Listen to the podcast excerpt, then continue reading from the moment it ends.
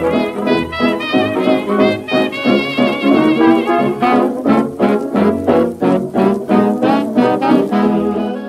大家好，欢迎收听世界小螺丝。大家好，我是玉。Hello，大家好，我是胡。好，那我们今天的话，一样要跟大家分享三则新闻。第一则的话就是，呃，其实我们现在有在陆陆关陆陆续续关注一些解封的欧洲国家。其实应该说全世界都有在关注啦。嗯、那我这边就是看到一个跟我们比较有关的嘛，因为毕竟我是德商嘛，嗯、我就看了一个德国的新闻。那德国的话，就是它五月底开始就是开放一些场所。解封，因为现在德国将近有大概大概四十趴的人已经有接种过了第一剂的疫苗，然后大概十七，对啊，其实还蛮高的，其实将近一快到一半了。嗯、然后有十七趴左右的人已经接种完全接种完疫苗了，所以他们现在开始就是各地应该说有条件的开始开放一些旅馆啊、餐厅、户外的用餐区跟博物馆。嗯，所以对于德国人来说，这是一个呃，应该说小小小小的进步，但对他来说也是一件大事，因为外国人其实非常喜欢坐在那个户外区用餐。对，啊，所以他们就想说，像这种以前听起来好像很稀松平常的事情，对他们来说现在是一个很难得可贵的事。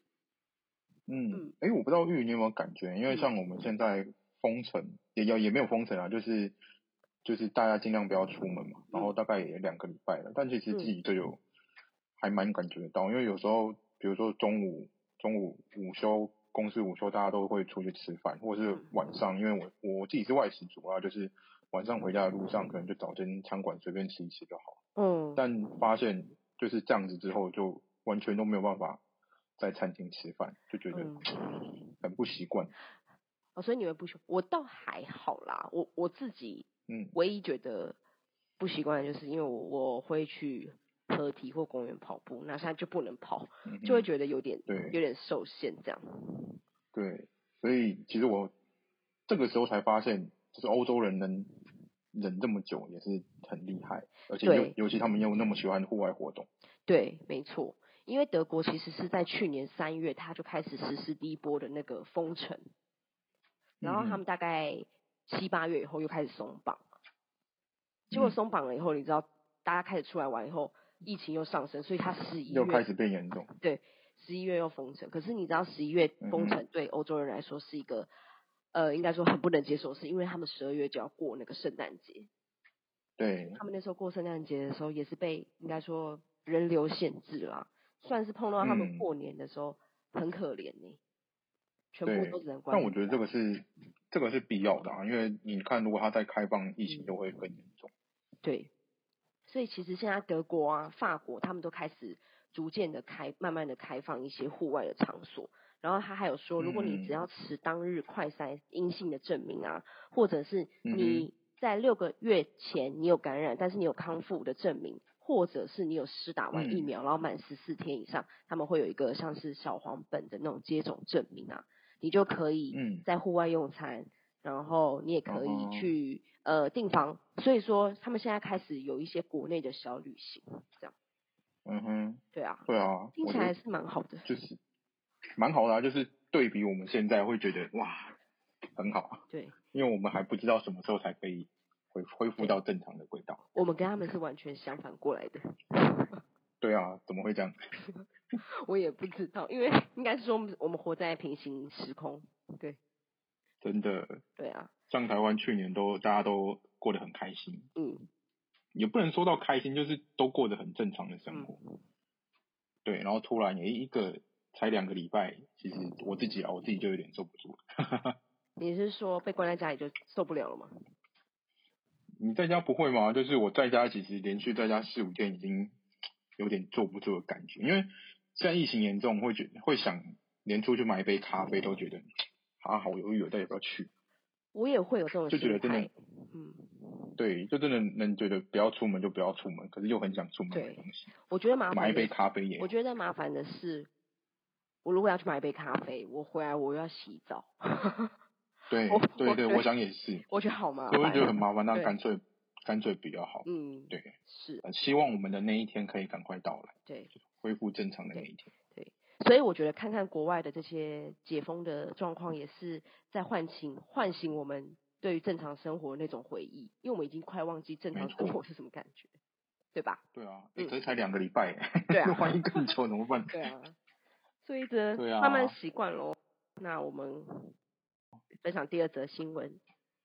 好，第二则新闻是，这一则新闻其实我是不是我看到新闻，是有一个突然哎、欸，大概一两个礼拜前吧，有一个客人他就传传了一大串的简简单的行美国行程给我，他就问这个是真的吗？Oh.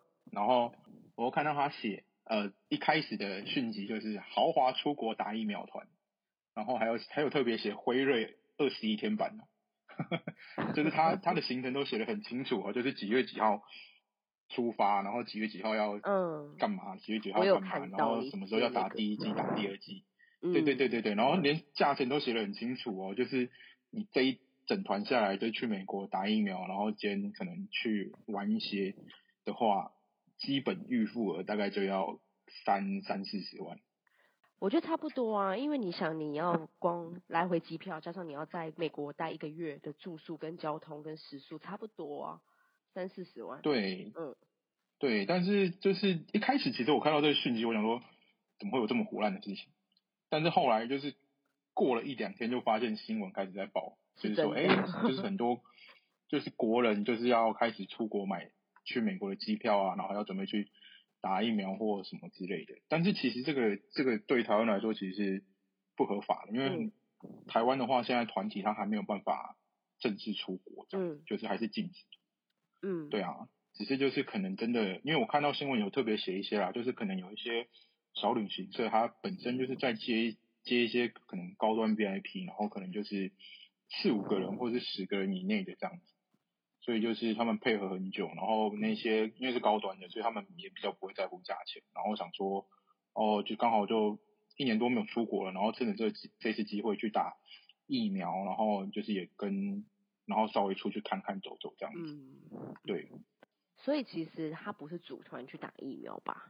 只是有一些人他自己去买机票，然后打算去美国打疫苗。那旅行社可能只是待订房间还是什么之类的。我自己觉得，我自己觉得应该也是会有那种，就是有一些比较 VIP 的客人，他们出国都是会直接找旅行社，不管什么，嗯，机票、住宿或是当地的。所以我自己觉得会有旅行社在做这些事情，可是可能是少数。嗯，对，就是因为这个也是不能公开的，就是他们就是帮客人处理好，然后联络一些当地的地接之类的。嗯嗯，可是对呃。他们出团的这些人应该都是自己的家人啊，我看他们很多人会包，比如说什么包商务舱啊，然后不想要跟其他不熟的人混在一起，这样、嗯。对对对，因为你不熟的人混在一起，你也会增加那个感染的风险。对啊，对啊。嗯，然后这个也连带了，就是呃，长龙航空它它的航班变成还加开这样子，我不知道你有没有看到这个新闻？有，因为就是它原本之前开，嗯。他原本不是只开三班嘛，一个礼拜，然后现在开到七班。没错。对，就是变回原本的天天飞这样子，从六月七号开始。嗯。对。那到底是真的是去打疫苗呢，还是去留学生呢，还是什么样的？这个就不得而知了。但就是变成去洛杉矶的机票很热门这样。嗯嗯。诶，因为现在机票跟之前真的。翻倍耶！因为之前便宜的话，你甚至可能两万多块，你就可以买到去美国的机票。对啊。可是我们现在刚刚上官网看啊，就是一张经济舱的机票来回可能要六七万。嗯。整整翻倍，翻了两三倍这样子。嗯。对，所以真的是经济能力要有一定的程度的人才可以去。是是，还不包括去美国一个月的那些住宿哦。呃，住宿、吃、交通这样。对啊，对啊。嗯，对啊，所以这个还还蛮让我惊讶，真的没想到我一开始觉得只是在胡乱的事情，居然会成真。嗯，好，好，那我们接下来进入第三则新闻。好，第三则新闻也是一个好消息啊，就是你普，你有听说就是欧盟它现在有公布一些安全旅游国家的名单吗？嗯，有，但是好像不多，对，对不对？它开放的名单不多，因为它现在有列入那个名单的就是七个国家，包含了那个澳洲、嗯、以色列、纽西兰、卢安达、新加坡、韩国跟泰国。嗯哼，这样子，对，总共七个国家。对，七个国家这样。嗯嗯。那中国大陆它现在是需要互惠的原则才有开放啊，所以目前中国大陆还在观望之中。诶、欸，然后这一次新增的话也加了，刚刚有说到。日本跟中国大陆，那日本的话是因为他们即将举办东京奥运，然后这个举动呢，就是可以使得日本跟澳洲之间的旅行更为便利，这样子。嗯，原来如此。不过这也是好消息啦，我觉得对于旅游业来说，或者是就是各个国家的观光产业都是一个突破。呃、欸，对，对旅游整体来说是好消息，但是其实我觉得还是要在观望。一阵子，因为怕万一像像现在就是我自己想啊，就是可能哎、欸，就是可能两国之间来往变得频繁，会不会又导致像之前说什么英英国变种病毒又在传到其他国家，就是可能那种变异病毒在传入的机会会不会也变得增加这样？嗯嗯，所以就是他现在开放的、啊、呃国家就是必须要是完全接种疫苗的。才能把危险，所以还是有条件，就对。有条件。嗯，对，对啊，好哦。那我们真的是希望旅游可以慢慢的开始有好消息，要不然真的大家也都是憋很久。对呀、啊，好想出国哦。好哦，那今天的新闻就到这边，我们就进入今天的主题喽。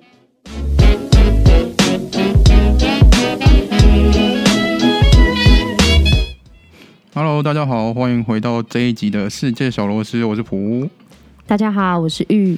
哎，不知道大家上次有没有听到我们阿汤哥很认真的帮我们讲了鹿港的历史？那因为那一集之后呢，有很多人都失去我们的小盒子，希望还可以再听到跟干爹有关的一些走读行程。那所以我们今天这一集就请到了另外一位专业的领队来帮我们讲讲我们的北台湾的淡水。好，欢迎。嗨，大家好。为什么突然有一个停顿？是没有 Q 到是不是？没有 Q 我，没有 Q 我。嗨，所以我们都要剪掉哈。大家好，我是跟美最时有算是特约的导览老师，我是 Karine，嗯，欢迎 Karine。嗨，大家好。就是其实我们淡水走读啊，是从今年一月的时候就开放免费报名嘛。对啊。那其实直到呃，应该上个月。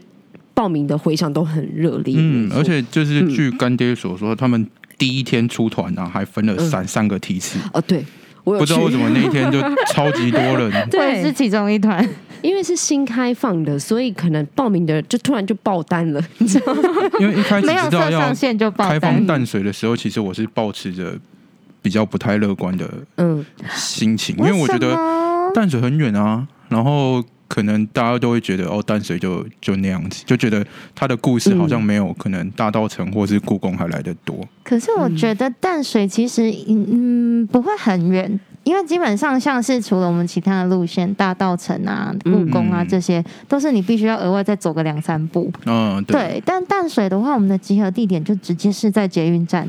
你就做到尾，对，然后出站就可以了。对啊，所以那一次的人数真的是让我有吓到。哦，但但其实老实说啦，淡水应该是所有走读系列里面最需要脚力的一个行程，非常。但是几乎每个客人都有走完，都跟大家一起走完。真的，我很佩服，就是连比如说六十五六十岁的长辈也是都跟着走到最后。对啊，嗯，反而是有一些年轻人。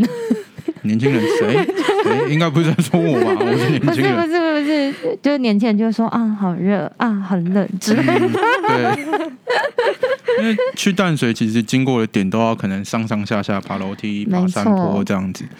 嗯，这个就要讲到淡水它的地理，因为它本来就是一个山城，嗯，它跟基隆一样，嗯，对，不是港城哦。我们像有基隆港，会以为说，哎。基隆是不是港城？可是不是，基隆其实也很多山丘。嗯、那淡水其实它本身呢，你就把五根手指头伸出来，哈，它就是五指，哈，五根手指头这种山丘的分布，他们叫做五虎冈。五虎冈，五虎岗。嗯、那这五虎冈呢，五个山丘里面，它就是坡度缓缓的，嗯、那我们的走读行程呢，在五个山丘里面会走到四个山丘。哇，啊、真的吗？哎、欸，我真的我不知道，我没有走到山丘哎、欸，因为你就跟着就是走，就是听边听故事，可能就会。没有注意到，哎，我们有在上上下下，其实我我我们是有上上下下的，我们是在上上下下，但是那个应该说那个高度还是可以接受啦，所以就是你不会觉得你是在有点像爬山的感觉，因为他第一个就是如果说右手的伸大就是手手伸出来的话，手手伸出来，手手伸出来哈，大拇指那个地方就叫做鼻头轮，是右手还是左手？右手，右手伸出来，对对对，所以是比较小的地方。好，比较小的地方。嗯、那呢，鼻头轮呢，就是我们其中一个景点银山寺的所在位置。哦，哎，银山寺这个地方哦，就是、嗯、我应该老实说，在开放淡水走读之前，我其实不知道这个景点。好，我也不知道。对，好，是干爹承认一定要开嘛，对不对？当时我们在就是设计路线的时候，也是不知道这个景点，嗯、然后就是请教了。就是比我们更厉害的老师前辈，然后我们才知道说，哎，这么有特色的一个建筑，然后一个代表性的历史建筑，就是应该要介绍给我们的螺蛳粉们这样。OK，对，所以你刚刚说大拇指的地方其实是银山寺。对，我们我们先把五个手指的景点讲完好了。好，那食指呢？其实不算在我们的景点里面，但是我们会经过。如果在淡水，就是知道淡水麦当劳。中正路那个麦当劳那一条叫英专路嘛，嗯对，因为以前就是往淡水英专，现在的淡江大学，嗯。对，淡江大学那边呢就叫做大田寮，哦。哦大田寮，所以就是食指的地方，好食指，所以食指的地方指的是麦当劳还是大田寮？大田寮淡江大学。那个位置，嗯，对，然后再来的话呢，中中指的部分呢，好，现在中指有点敏感，哈，中指的部分呢叫做脐仔顶，脐仔顶，嗯，吉仔顶，嗯，好，吉仔顶就是清水祖师庙，哦，我们会觉得有没有有没有记得清水祖师庙爬那个楼梯，有有有，有一点辛苦，市场的后面，没错，就是藏在一个就是你不知道的地方，那个也是以前就是非常热闹，叫做米市街，卖米的，好卖米的，了解。那再来的话呢，就是我们这个景呃这个路线最后的一个景点，嗯，叫做炮台埔，炮阿波。我们的淡水红毛城，淡水红毛城够高了吧？呃，算是蛮高的，最高的了。我每次要上去爬那个楼梯，我都爬得很喘。就觉得就上去很喘，之后都会先跟就是那个听众们说：“哎，休息一下，我们一起喘口气。”应该有两三层楼吧？我觉得很高哎，我觉得很高，而且那个楼梯其实就是，其实它真的有一点陡，蛮陡的，而且有点陡。可是旁边那个比较斜坡的那个，嗯，有铺那个那个柏油路，对，是车子可以开进来。对对对，因为我发现有一些客人不爬楼梯，他就会走那个坡道上来。那个坡道可能就是，如如果爬楼梯比较困难的，就是走那个坡道会比较轻松一点点。嗯嗯，对。那最后一个地方呢，我们的小指头，嗯、哦，小指头来喽哈。嗯、那个地方呢，地势比较高，叫做乌秋埔。乌秋埔，乌秋埔，怎么这么写啊？呃，乌秋就是一种鸟类。对，最近不晓得，最近刚好是那个台湾蓝雀的那个繁殖季，你们有？最近有被攻击吗？呃，没有，我最近常看到它在飞。会被攻击吗？嗯，因为它如果在附近筑巢的话，嗯，它为了保护它的巢，它就会去攻击人。哦，还好，它会用翅膀拍你的肩膀之类的。对，然后觉得有点好笑。对，那欧丘跟它类似，它们都是鸭类的。鸭是乌鸦的那个鸭。嗯，对，只要鸭类的。就是特点就是很吵，然后地域性有点强。哦，OK。对对，就是那个欧秋。那它是欧秋是鸟边，它在沙伦。哦。比较年轻的应该没有听过，我没有听过。哦有了，我有听过。沙伦海水浴场。哦，海水浴场我可能就听过，有没有？嗯，听说那就比较远了。听说我们干爹就是是，就是我们那时候出去设计这个。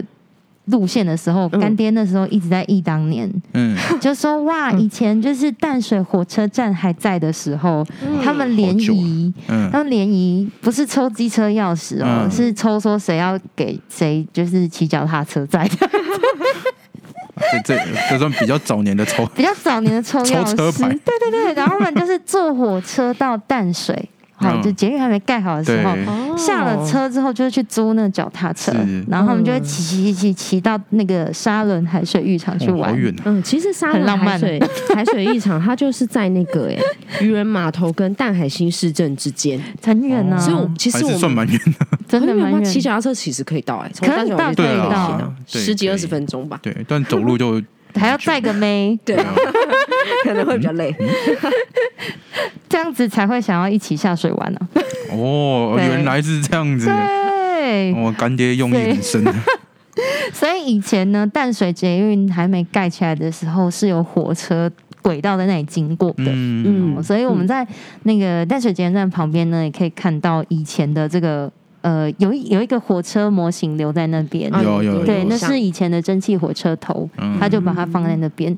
但很可惜的就是，嗯，我觉得我们台湾对于古迹的保存，一直到近年才越来越有这个意识，越越来越有这个概念，知道怎么去保存古迹，或者是该怎么去修复它。对。对，像上一集阿唐老师有说到说，我们现在慢慢的知道说，要修复古迹，就是要把它仿古落古。嗯，是。对，你不要用很新的建材去盖它，就是你就是让它维持住它就是重要的结构就好了。嗯，对。那很可惜的就是淡水火车站那时候我们还不知道要保存嘛，所以是已经拆迁掉了。嗯，对。那唯一可以让我们就是凭吊怀念的就是那个火车头。对对，所以嗯，只剩下那个火车头，你还记得？有机会的话，就是可以去看一下那个火车头，跟他拍照，非常的值得。嗯，所以刚刚介绍完了，就是淡水的地理位置，好，这样就知道了。我们大概会走五个山丘，要走四个山丘，要走三个四个山丘。对，那那 Corine，我想问，就是大概这个走读的行程呢、啊？嗯、你大概有讲到会走四个山丘嘛？对，这样走下来一趟大概时间会多长啊？我们的干爹设计行程的时候是希望我们就是三个小时，嗯、对，但是我们的讲解老师们就是都。讲的太快乐，太多故事想要，对对对对，就感动了自己，然后可能累了别人。对，太多故事想要分享给就是螺蛳粉们，所以我们通常会在三个半小时左右结束。嗯嗯，哎，可是客人也很厉害耶，他们都可以听完三个半小时。很厉害，就是很感谢他们这么支持，对。啊，超级感谢的。因为我们一直在讲说，就是我们起点是在淡水捷运站集合嘛，嗯，终点呢是在红毛城，嗯，对。那我们这个我们这个行程完全没有收费，就是而且还帮客人就是付保险啊什么的，对，还有导览耳机，没错，而且。客人唯一需要付的就是小白宫跟红毛城的门票，对，它是联票，就是八十块一个人，是。新北市民还免费，是，对，是。真的，所以我们都很希望说，就是哎、欸，客人既然已经付了这个门票钱了，嗯、那在这个闭馆之前，我们希望让他有。更多的时间可以自己去对，一定要听好听满，对，听好听满，然后有自自我自由的时间去详细的看一下，说，哎，我对比如说这些家具更有兴趣，我对比如说哎史记资料比较有兴趣，他们都有自己的时间可以去，所以我们都会希望说，哦，红毛城五点闭馆，至少要在就是。留三十分钟，让大家可以在里面再留连一下。哦，是，对。请问可老师，我们第一个 第一个点，可老师，可老师不行吗？可以，可以，可以。那第一个点就是刚刚说到的大拇指是银山寺嘛？是。对，那银山寺的话，它有什么特别的地方呢？哦，我个人很喜欢的是在庙庭前的广场，它其实它其实不算是庙，它是寺。嗯哦，就是佛教跟道教的差别哦，所以我们其实用寺跟庙就可以分区分，简单的区分出它的主神是什么，对不对？呃，主神可能有点难，但是、嗯、呃，寺跟庙就是你可以把它当成就是哦，佛教跟道教，道教来把它简单的做分辨。嗯，那外观看得出来吗？外观其实不一定。不一定，外观其实不一定。嗯、对，嗯、呃，通常是要进去之后，你四处观察它，就会发现。嗯，那像银山寺呢，它这个是已经就是翻修过，嗯，它重新整修过。是，那是在庙前面的这个，通常我们是不是在嗯，大道城我们之前有去过慈圣宫，你们之前设计行程有去过？有有去过慈圣宫。那它也是已经就是被搬迁了，所以看不太出来。可是，在城隍庙那边，是不是有发现它前面的石头都很就是不平稳？你说哪一个？有有，我有发现哪一个？霞海城隍庙，霞海城隍庙，拜月老那边。对对，拜月老，因为他，因为突然让我想不起来哪一个城隍庙。拜月老那边。嗯，对，那些庙之前呢，前面庙埕都是用所谓的压舱石。嗯，好，压舱石。那为什么会有这个压舱石呢？就是从对岸。要坐那个就是小小的船过来，嗯、那黑水沟大家也知道，海象都非常的险恶，所以他们就需要放一些石头，好放一些石头啊，或者是像我们在大澳城有看到那些街屋，嗯、他们会有一些杉木，福州杉，好，反正就是重的东西拿来压就对了，嗯、好，那在鹿港就会看到很多瓮墙，酒瓮，嗯、他们会装满酒过来，嗯，总总之就什么重就往里面塞，嗯，对，那这些压舱石。到了呃，到了台湾之后呢，都要把它清出来。为什么？因为要放货物。嗯，对，台湾那时候樟脑啊、茶叶啊什么都非常的著名嘛，嗯、所以我当然要把空间清出来，把有值钱的东西带回去啊，不然我再带这些石头回去没用。对啊。好，但是这石头也是可以卖人哦。嗯。好，那卖人之后呢，就拿来铺庙前当做地砖这样。好，不然都是泥土啊。嗯，好，不然都是泥土。那在这个银山寺呢，是看不到这个压舱石的庙城的。嗯，因为他翻修的时候呢，他做了一个非常特别的改变。你们嗯、呃，如果就是有照，我到时候会发照片给你们。嗯，对，它是嗯，我记得它是一个花，哎，对，它是一个花的形状，它是一个花的形状。那时候我嗯、呃，就是在导演的时候，我们都会问，就是旅呃旅客们问说，哎，大家知道这个是什么花吗？有人会说哦，是莲花哈。其实对。哈，其实对，是莲花，是莲花没错。但是这个莲花呢，它有它呃专有的名字，叫做和平。和平是和平的那个和平吗？哎、欸，好，和是道和的和，嗯，好，就是刚刚普乌说的和平，好，那个和把它去掉口。好和，嗯、然后平是平林的平，卖茶叶那个平林哦，和平好是。对。那这个和平呢，指的就是佛祖做的那一个莲花座哦，哦，对，就是在那个，嗯，不晓得各位有没有看过那个周星驰那什么《大话西游》？嗯，对他我没看过，人家那个电影有考究，他有讲说，嗯、看呐、啊，佛祖在那和平之上呢，这样子，对对对，他就是呃。会伴随着佛祖出场，就会伴随着祥云嘛，嗯，对，祥云，然后他就会坐在和平这样飘过来，这样子。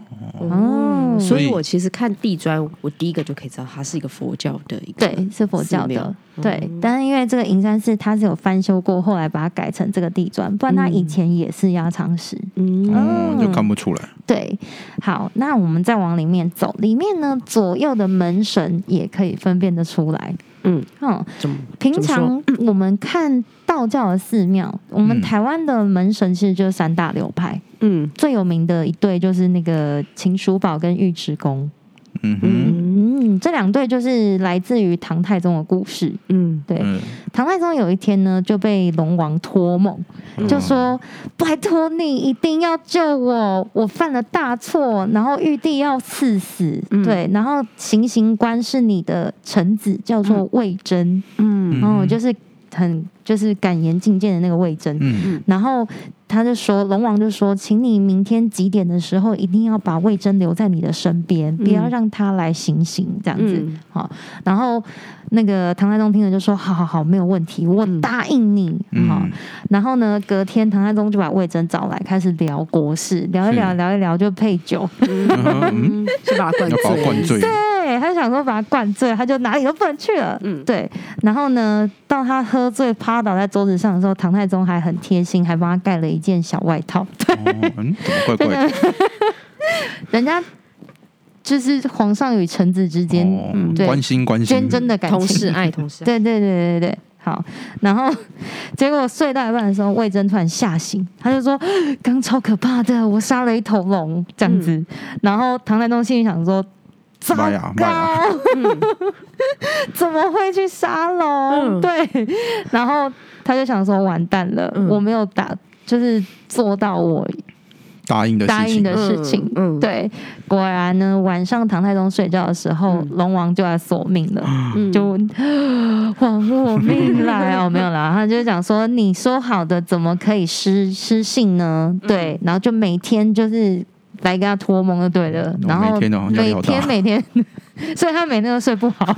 好，那他想说怎么办？怎么办？好，那就派了两个将军站在门口。嗯，一个就是秦叔宝。哦，嗯，好，秦叔宝他本身是一位福将。好，今天只要是有他在的战争呢，基本上这场战争就是妥当。嗯，就是就就算不赢也不会输，好，就算不赢也不会输，他就是一个福将，好，脸脸白白的，对，好，就是各位有没有听过？就比如说，呃，薛仁贵征东，薛丁山征西，类似这种心跳北北，对对对，感觉都有听到这个这些战争，他都有参与，嗯，对。然后呢，另外一个尉迟恭呢，他本身是西辽人。嗯，所以脸比较黑，嗯，好，西辽人，然后长相比较凶一点点，嗯，好，那这两个人呢，就站在唐太宗的门口守夜。对，嗯、自从他们两个站之后，唐太宗就再也没有遇到龙王的魂魄来索命了，每天都睡得很好。哦，但是皇帝睡好了，这两个将军。开始精神衰弱，因为每天都要上大夜班，对啊，好累啊，不能睡觉，而且也不能出去打仗。嗯，好，那这样也不是办法。好，所以后来就请宫廷的画师画他们的画像，贴在门口。好，所以门神的由来是这样来的。哦，那最常见就这两个。嗯，我们大道城会去走到的，比如说城隍呃霞海城隍庙，嗯，也是这两位。好，然后我们会在远观的这个法主公庙，也是这两位。是，嗯。好，那再来呢？第二多的呢，就是这个神书玉玉。对，嗯、这两位呢，嗯，很常听到，但是其实他们没有那么常见。好，嗯、然后再来第三对就是张伦跟陈奇，嗯，他们就是《封神传》里面的哼哈二将。哦，有有，这个就比较常听到。嗯、哦，反而这个比较常听到。对啊，哼哈二将比较常听到。哦，可是他们两个，他们两个的本名就不太知道。果然要取一个好的艺名才可以，真的才可以红，才会红才红。好，那呢，在这个银山寺里面呢，看到的就不是这三对。嗯，好，看到的是。维陀尊者跟伽呃伽蓝尊者哦，应该念伽伽蓝尊者，佛教的名字。对，嗯，那其中一个其实这一位我真的觉得他蛮厉害的，嗯、就是我们的关圣帝君，嗯，关公是。哦，其中一个是他在佛教里面的身份，嗯，对，所以在这个呃很有趣哦，就是呃就是刚刚讲的伽蓝尊者是。关圣帝君他在佛教里面的身份、嗯、是。好，嗯、那另外一个维陀尊者呢，在我们其中一个景点龙山寺里面也会看到他，嗯，他代表一个嗯很有意思，好，他手上呢会拿着他的那个武器，嗯，不好意思，又忘记那个武器叫什么，对，但是他这个武器呢，分别是如果他扛在肩上，或者是横披在胸前，或者是把它拄在地上，都有不一样的意思。哦，那这个银山寺呢很特别哦，可以看到它左右两边是有包厢，包厢对，就是有厢房可以让人借住的。哦，他的借住的身份是什么？比如说像是我们这样一般老百姓可以去住吗？可以哦。对，当初在盖这个庙的时候呢，其实就是永定，好永定这个地方的人，然后他们就是来到台湾之后呢。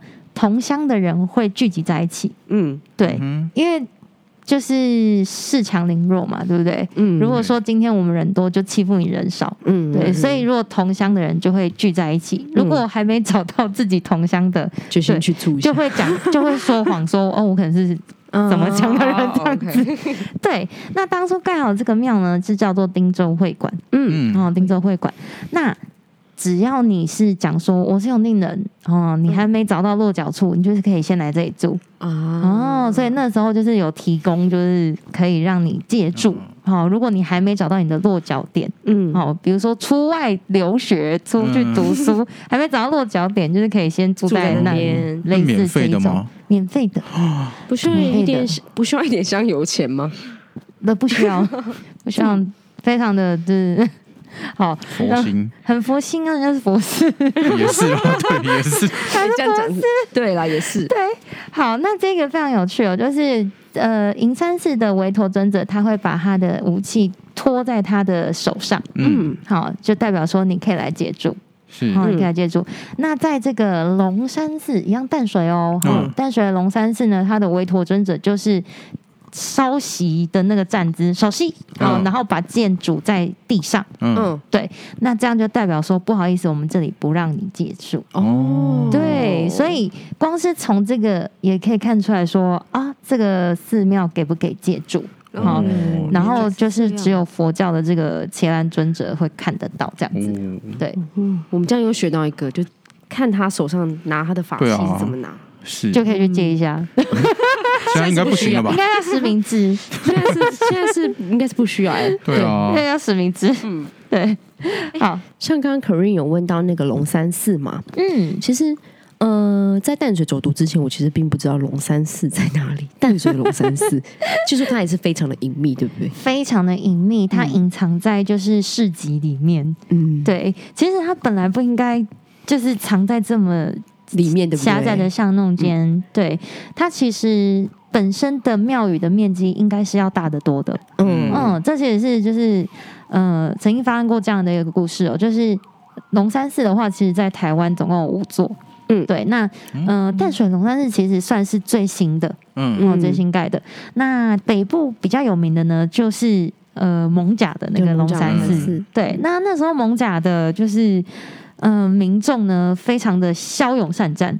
嗯，对，当时第一任巡抚刘铭传，好，他就说我要盖铁路哦，好，我要从你们家开过去哦，好，结果怎么这么这么霸道？没有霸道，他人很善良，为什么呢？因为艋舺的居民就跳出来就讲说，我们不喜欢这种洋洋西洋玩意儿，对，我们不要铁路开到我们家前面过去，对，你如果过去，我们就要跟你开战，对，而且是由艋舺龙山寺。这是民间团体嘛？对但是他们发公文，嗯，给官府，嗯，就想说不准你开铁路，对，所以后来铁路才会是绕过来。好，是一直到了日治时期的时候，日本人说我才没有在管你那么多嘞，然后就直接开通。好，那相同的也是，好，当时呢就是。淡水的这个龙山寺呢，在日本人日治时期的时候，他们本来也是想说要学蒙甲龙山寺那一套，就是我不要，就是他 他日本人就说我们现在要市区改正，嗯，好像那个银山寺是佛教，日本是不是也有佛教？有，对。对，所以日本人觉得说，好，你这跟我一样东西可以留下来，嗯，可是道教跟我日本的教宗教不一样，嗯，他都要把你就是皇民化去除掉，嗯，好，嗯，所以当时呢，他们就讲说，这个龙山寺我们要做市区改正，嗯，哦，翻成现在的白话文就是我要都根，哦，哦，对他们叫做市区改正，嗯，那那个时候呢，呃。淡水龙山寺就讲说，我们不要，我们不喜欢，好、嗯、一样的学这一套，就发公文给这个日本政府。嗯、那日本殖民政府听看到，当然就觉得你是在讲什么鬼话，嗯、对，才不管你嘞，好，就直接把他的整个庙城呢切一半，好，所以现在看到的呢，其实是。就会很奇妙，你会看到直接庙门，嗯，然后就有机车在那里穿梭，对，还有一些摊贩啊什么，很神奇。就是如果呃我们走读不带的话，你若不是在地人，根本就不会知道，对，这个庙宇藏身在这个角落里面，对对对，真的。一般来说，那个像寺庙那种，它都会很开阔，对，前庭都很开阔，是，但它竟然大门就是在一个窄窄的庙庙里面，它寺庙里面。市场里面，对对对，因为它整个就是被切掉了，对啊。我第一次去的时候，还想说你干嘛带我来这个地方？是要看是要看别人卖菜吗？还是怎么样？对啊，因为真的真的太隐秘了。对，看别人卖菜，还现场杀鱼，真的 还遇到有人收摊。对，结果不是。好，那走完这个，还服务，你还记得我们现在要去哪里吗？呃，我记得在旁边的一个叫清水寺的地方。啊，就是你刚刚讲的石石子哦，中子中子中子，呃，清水岩哈，其实就是这个清水祖师庙，嗯，好，清水祖师庙它的风水算是很好，哦，我们有走上去看的话，都知道它的那个视野非常的开阔，对，那在这个清水祖师庙呢，其实当初当时当时，我当时想说什么？好，当时呢，这个清水祖师庙呢，其实它是有显灵的。好，显灵，嗯。我们刚刚从银山寺，然后讲到龙山寺，好，然后再来的话呢，又会来到清水祖师庙，嗯，最后一个是福佑宫嘛，是对不对？这是淡水的四大庙，对，好，那呢，这四大庙里面呢，除了银山寺以外，嗯，刚刚讲到的龙山寺，然后我们接下来去的清水祖师庙以及福佑宫，福佑宫是呃，它的主神是妈祖，嗯，对，那呢，这三座呃，就是呃宫庙呢。都有获得这个康呃那个光绪皇帝所发的匾额，嗯，这么伟大。嗯，因为这三座庙呢，在中法战争、中英战争的时候都有做出贡献。嗯，哦，什么样的贡献？就是显灵，显灵。哎，他真的是打赢敌人，真的是有记载说，比如说呃，真的有看到。哦，这是一个很有趣的，我觉得是巧合。嗯，就是会有当地民众讲说什么啊、呃，就是观音带着天兵天将来，就是协助打仗啊，什么什么之类的。好，那有一个最特别的巧合是，嗯、当时呢，清水祖师庙他们在就是办那个类似祭典，嗯，啊，祭祀的仪式，所以就请了戏班子化妆啊什么的，涂那个油彩，然后呢在。呃，演那个野台戏，嗯、演完之后，因为已经很晚了，所以他们就席地就休息了。嗯，好，然后突然睡到一半，就听到淡水的街道，好，因为我们是在清水岩嘛，在高处，嗯、就突然听到下面，哎是，老街的街道那边有人在喊说：“谁要换？谁要换？西仔反，西仔反。”哦，就是那个洋人打过来了。哦哦，那这些戏班子呢，他们就想说啊。就是敌人攻进来了，嗯，他们就是从睡梦中惊醒，也没想那么多，嗯，好，就抓起旁边所有的可以抓的拿来当武器的，对，就直接冲下去，对。然后呢，本来在淡水老街奋战的这些居民们，好，这些在地民众们就看说，哦，清水祖师显灵啦，哈，对，带着就是天兵天将来来帮我们打仗这样子，对，然后一个就是。激励士气之下，嗯，就打赢了，哦，就打赢了，嗯，然后呢，打赢之后呢，他们就要把这个清水祖师抱起来，就是 辛苦，跟棒球一样，对对对对，全垒打那样欢呼，对，欢呼。然后那个扮演清水祖师的那一位先生就说：“不是，不是，我是人呐。”他说：“我是人。”对，好有趣哦。对，这是一个我觉得最巧合的，算是神机显灵。嗯、对，那所有的民众都觉得，哦，这真的是。这也算是显灵的一种，对啊，好，然后就感谢这个扮演清水祖师的人，他们就是大家集资给他一小笔钱，让他做生意，嗯，就是没有办法说家财万贯，但是就变成一个殷实的小商人这样子，我就觉得还蛮有趣的。不管是真还假，总之是打赢了嘛，真的，嗯。而且这一个呢，我觉得龙呃清水岩这个清水祖师庙呢，它很特别的地方在于。它跟英国伦敦的圣保罗教堂很像。当时在打战争的时候，敌军朝这个圣保罗教堂就是投了非常多的炸弹，嗯，然后甚至是就是空袭啊什么之类。嗯、但是圣保罗教堂屹立不倒。好，我们的清水祖师庙也是一样。好，如果大家走到这个庙里面，掀开它的就是庙门看一下，墙壁上其实都留有非常多的弹孔。嗯嗯，对。哦，而且它本身呢。当时哦，就是丢了这个飞弹，嗯，哦，就是在打战争的时候丢了飞弹，然后掉下来还不会爆，嗯，好可怕，很厉害吧？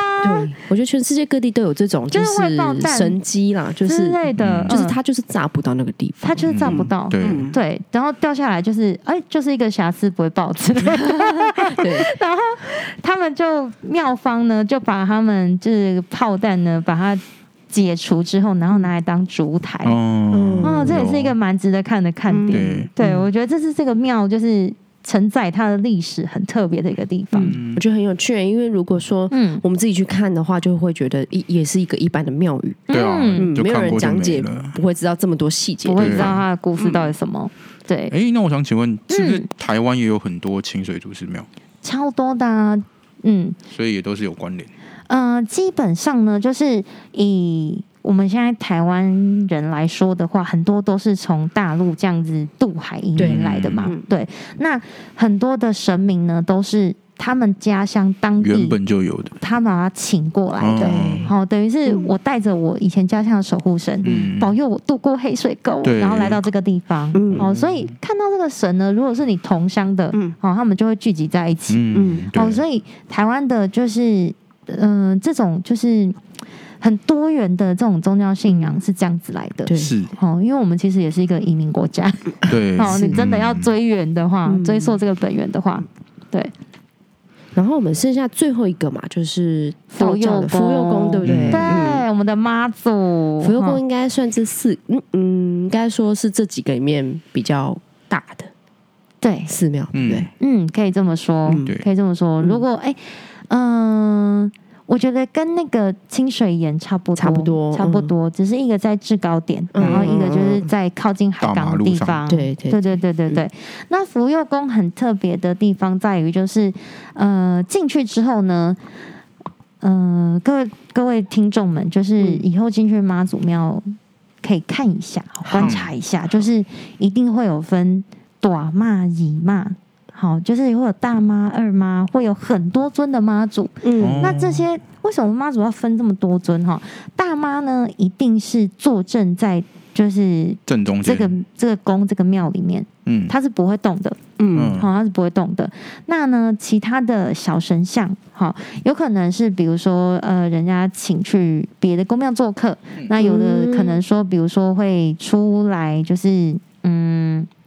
祭祀的时候会把它移到外面之类的，好、嗯、像呃，我有个朋友他住在大甲，好、嗯，然后他就有跟我讲说。嗯大甲镇澜宫最近因为防疫的关系，嗯、所以将妈祖请到外面来，哦、因为不能在室内，哦、信徒不能来参拜，哦、所以他们就把他请到庙庭，哦、然后帮他搭了一个小棚子，很可爱，超级可爱的，是。很有趣。好，嗯、那呢，大妈一定是坐镇，然后其他小神像，那一定会有一个二妈。嗯，好，那我们淡水福佑宫的这个二妈呢，她的穿着非常的潮。嗯，他穿粉红色，他的衣服是这么 fashion，pinky pinky 粉红色。的。对，为什么要这样子呢？哈，大妈不会出门嘛，对，负责出门的就是二妈。哦，姨妈。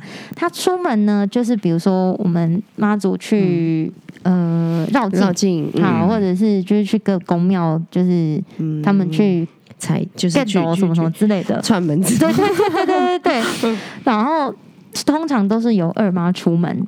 对，那这个二妈呢，都会有她自己的书画服装团队哦。对，嗯，她是要换衣服的，每天都要换。她每天都换衣服？对，每天要换衣服。连在庙里面也每天都换？因为庙不用，但出门的时候每天要换。哦，出门的时候每天要不一样的时候。对，如果呃各位可以上网去搜寻哦，就是有一个那个开机妈祖，好像在台南吧？对，总之妈祖对，可以搜寻。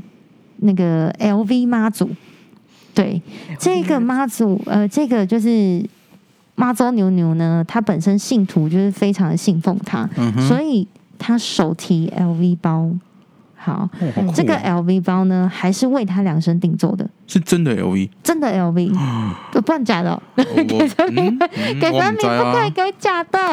哦，有有有，真的开基天后主庙，是他就是手提 LV 包，而且是符合他神像的这个 size，所以是量身定做，好可爱哦。然后还挂着珍珠项链，嗯，好，然后呢还戴宝石戒指，哦，很时尚。哦，然后据说他还有劳力士手表，对，就是信徒非常。的爱护他，嗯，对对对对。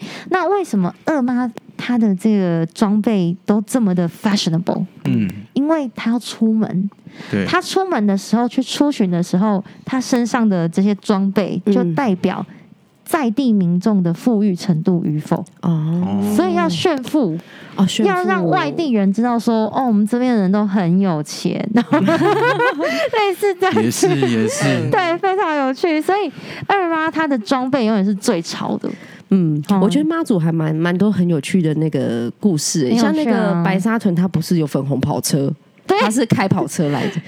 也不是，他的意思就是说，就是他的叫声是粉红色的，然后他的速度都超快，嗯、对，就干脆是，所以就叫粉红跑车，嗯、我觉得很有趣。嗯，对。那刚刚好就是呃上个月。上个月结束嘛？对，上个月就是结束绕境这件事情。嗯、好，然后三呃农历三月二十三号刚好就是妈祖的生日，好、嗯，所以他们的绕境会在生日生日之前结束，嗯、然后生日回回到家里面庆生这样子。嗯、对，我觉得还蛮有趣的。好，那这个呃，福佑宫还有另外一个值得看的，就是在呃准备要出庙门的地方，嗯，好，这是在湖边的这个门的地方，有一个接官亭，嗯、呃，望高楼碑志，嗯。嗯，那个是什么意思？望高楼碑志呢，其实是呃，这个是很特别，只有在淡水，好，不是指淡水河，好，嗯。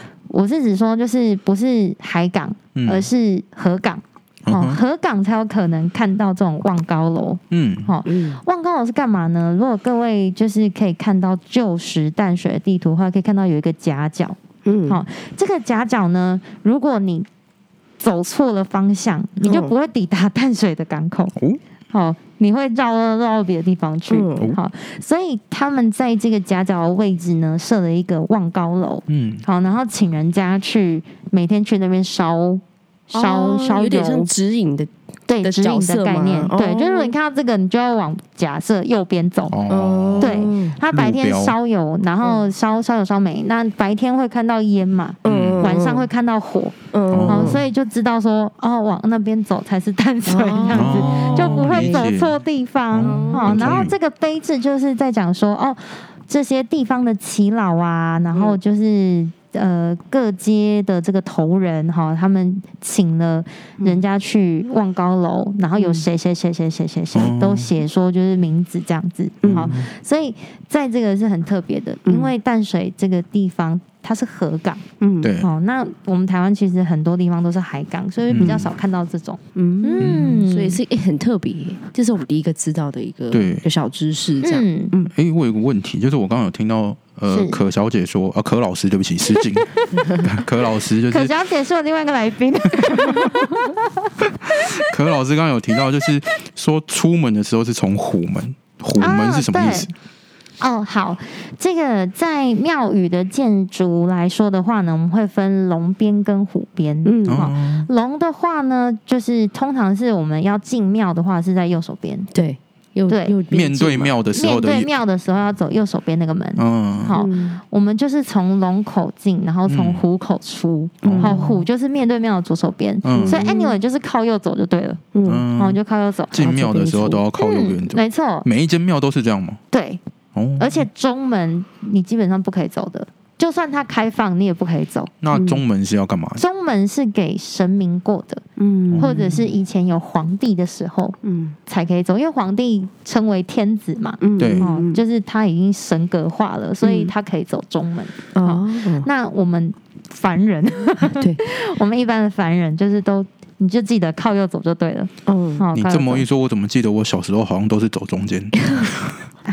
你没有小朋友没关系，对，跟那人无戏无错，所以以后以后进去寺庙都要走右手边，反正就靠右边，然后出来要靠也是右手边，也是右手边，都是右手边，都是右手边，进出都是右手边。对，那龙怕呃龙怕臭，虎怕吵，嗯，好，所以嗯。龙很喜爱干净，因为毕竟它是算是水生的，嗯，对，它很喜欢清洁自己嘛，所以洗手间通常不会在龙边。哦，然后所以如果你看到庙很紧张，想要找厕所的话，你就往左手边冲就对了。对，没错。对，因为现在想起来，就是我们上次去龙山寺，对，然后也是大家在找厕所，嗯，然后他就是在右手边的最后面，对，就是他在虎门的那一侧，对，很神奇，很神奇，这都是学问，对，都有学问，嗯，就是庙宇的它的设计是这样子，对对对对，一些小知识，嗯，好。那我们现在就淡水就是讲完四大庙了嘛，是，就是属于台湾人的文化民俗。这边我们已经先告一个段落。嗯、那下集的话，我们会跟大家讲述一下关于淡水的西洋的历史。嗯，嗯我们的洋人街道，对，洋人街道，我们要进入洋人区喽。好，那我们现在是不是要跟大家先说个拜拜了？好哦，拜拜！每次都是要到这种断舍离的时候 啊，舍不得大家。对，好，再隔一个礼拜，我们就可以再相见了。好，那我们下礼拜下回再续。哦，你应该是第一个来宾，帮我们 Q 下一回。对，好，那大家下礼拜见喽，拜拜，拜拜。